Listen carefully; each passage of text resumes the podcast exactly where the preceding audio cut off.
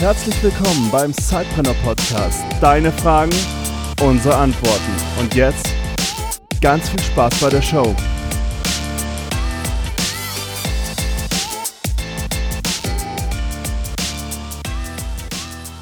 Ja, hallo und herzlich willkommen zu einer neuen Folge von Eure Fragen, unsere Antworten im Sidepreneur Podcast. Und wie immer habe ich äh, Felix hier an meiner Seite. Wir wollen heute auf die Frage eingehen, die uns Thorsten gestellt hat, wie finde ich heraus, ob meine Geschäftsidee überhaupt einen Markt hat? Und das ist eine sehr gute Frage, weil es ist ja oft so, dass man gar nicht weiß, äh, ist das jetzt wirklich eine sinnvolle Geschäftsidee oder ist es vielleicht auch einfach nur, dass ich denke, dass das eine wäre, aber es ist in Wirklichkeit keine.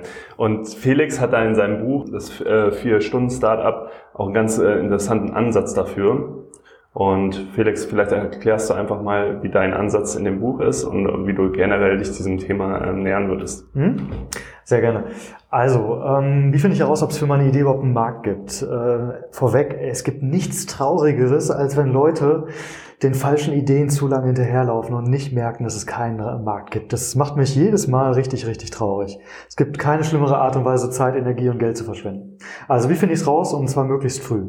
Im Buch, ähm, das ist im dritten Kapitel vom, äh, von das Vier-Stunden-Startup, ähm, habe ich das Startup, die Startup Thinking Zwiebel vorgestellt. So, der Kern dieser Zwiebel ist das Problem. Darüber haben wir auch in anderen Folgen schon gesprochen. Ähm, das ist der Kern. Drumherum ist die Lösung und dann als drittes kommt das tragfähige Konzept mit Einnahmen und im Prinzip Ausgaben. Zwischen diesen, diesen drei Bereichen gibt es jeweils einen Realitätscheck. Und das ist fast das Wichtigste. Also, wie finde ich heraus, ob ich einen Markt habe? Das erste ist, ich gehe vom Kern aus, also von, ich denke, es gibt ein Problem. Ähm, das erste, was ich tun muss, ist, nachdem ich verstanden oder glaube verstanden zu haben, was es ist, geh raus zu den Leuten, von denen du denkst, dass sie auch wirklich dieses Thema haben. Ähm, also, wenn du das Gefühl hast, du müsstest einen Podcast darüber machen, wie man nebenberuflich Projekte startet, ähm, dann wirst du ja jemanden vor Augen haben, der das am Ende auch hören soll. Mhm. Ähm, und wenn du dir die Frage heute nicht beantworten kannst, wer das ist, dann kannst du das auch in einem Monat oder zwei Jahren nicht, weil wenn sich das erstmal rumgesprochen hat, dann hört das schon jeder, funktioniert nicht. Du musst total klar vor Augen haben, wer das ist. Also geh raus zu denen und du musst noch kein Produkt haben, du musst keine Internetseite haben, du musst gar nichts haben. Du musst einfach nur rausgehen und sagen, hey, wie fändet ihr das eigentlich? Würdet ihr euch einen Podcast anhören, wo es um nebenberufliche Projekte geht? Und dann werden dir die Leute schon sagen, ob die das wollen oder nicht. Die werden sagen, ja, pff, nee, Podcast interessiert mich nicht. Oder sie werden sagen, ah, nebenberufliche Projekte interessiert mich nicht. Oder sie werden sagen, ja, wow, das ist genau das Richtige. Das ist ganz spannend, ähm, was du jetzt gerade gemeint hast. Rausgehen und mit den Leuten reden. Mega wichtig ich höre dann oft, ich sage das auch immer, geh raus und frag die Leute einfach, ob sie es brauchen. Aber die klauen meine Idee. Genau, aber ja. die klauen meine Idee. ich habe, ich weiß nicht, ich habe irgendwann aufgehört zu zählen. Ich glaube bei 577 oder so. Ja, die klauen deine Idee. Nein, die klauen deine Idee nicht. Ähm, wir haben in einer anderen Folge über, darüber gesprochen, wie man in die Umsetzung kommt.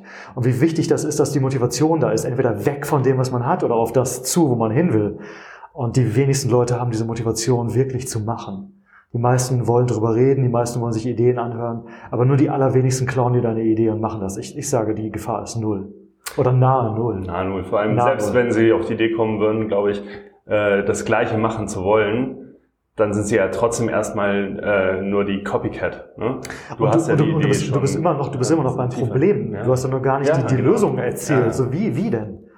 Genau. Also das, das ist das Allerwichtigste ähm, auf dem Schritt dazu herauszufinden, ob es ein Markt ist. Das Problem wirklich mit den Leuten, die das kaufen oder bezahlen sollen oder hören sollen oder lesen sollen, evaluieren. Dann haben die gesagt, alles klar, das finde ich, finde ich spannend. Dann kommt die zweite Aufgabe, die zweite Schale nach dem Kern oder die erste Schale nach dem Kern. Wie sieht die Lösung denn aus? Ähm, ist es ein Podcast? Ist es ein Buch? Ist es ein Video? Ist es ein, ich weiß nicht was, ist es ein Blog? Was wollen die Leute eigentlich wirklich konsumieren? Und wie, wie soll das Thema auch angegangen sein? Was brauchen die wirklich als Lösung? Und dann wirst du dir deine Gedanken darüber machen, ganz theoretisch zu Hause bei dir am Schreibtisch. Und dann ist das zweite super wichtige, geh wieder raus, geh zu den gleichen Leuten und frag die und zeig denen vor allem was. Zeig denen die erste Folge, zeig denen das erste YouTube-Video, zeig denen das erste Kapitel und sag, hey, hast du dir das so vorgestellt? Als wir damals Palmen Costa Brauxel gemacht haben, das erste Buch, was wir über Crowdfunding invest, ähm, finanziert hatten, das Crowdfunding war für uns ja auch der Proof of Concept und wir hatten zu dem Zeitpunkt vielleicht von den zwölf Interviews drei oder vier gemacht. Wir hatten keine einzige Seite geschrieben. Wir brauchten keinen Proof of Concept so richtig, wir mussten, also das wäre der zweite Schritt gewesen, dass man auch ein Buch zeigt und ein Probekapitel.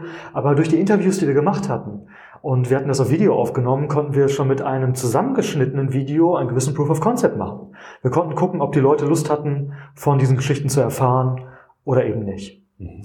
Ähm, genau, und das, diese beiden ersten Schritte, also die, das Problem wirklich zu evaluieren, dadurch, dass du rausgehst und auch die Lösung wirklich evaluieren, dass du rausgehst zu den Leuten und die fragst, ähm, das ist so, so, so wichtig. Die meisten Leute machen das nicht. Und die meisten, die meisten Unternehmen, die meisten Startups machen es nicht. Und das ist ein Riesenfehler. Warum machen sie es nicht? Sie machen es nicht, weil sie Angst haben.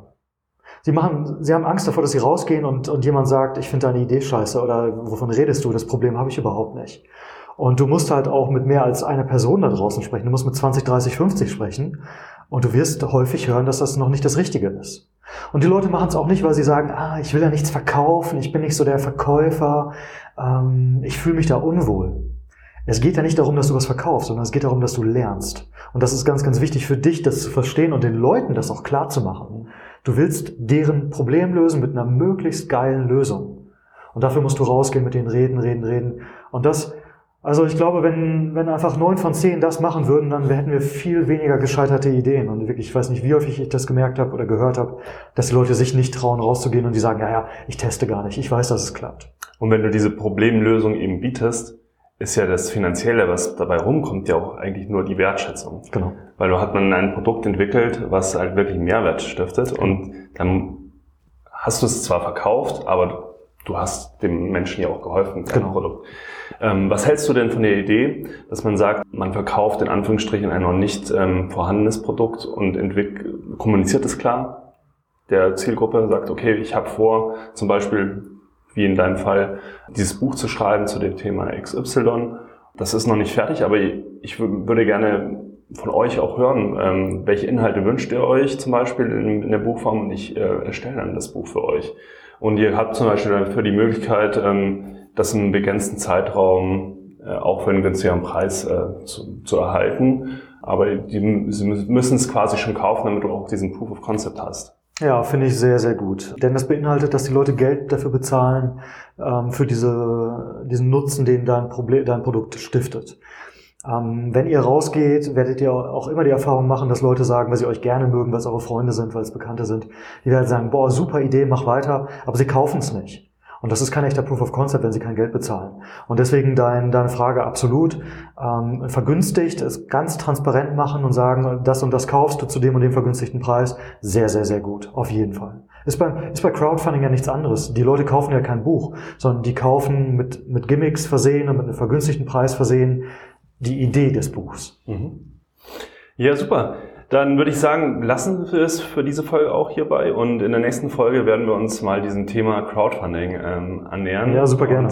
Schauen, wie hast du das damals mit deiner erfolgreichen Crowdfunding-Kampagne gemacht? Ja, wie kann man das vielleicht reproduzieren? Also, bis zum nächsten Mal. Du hast auch eine Frage? Dann stell sie uns.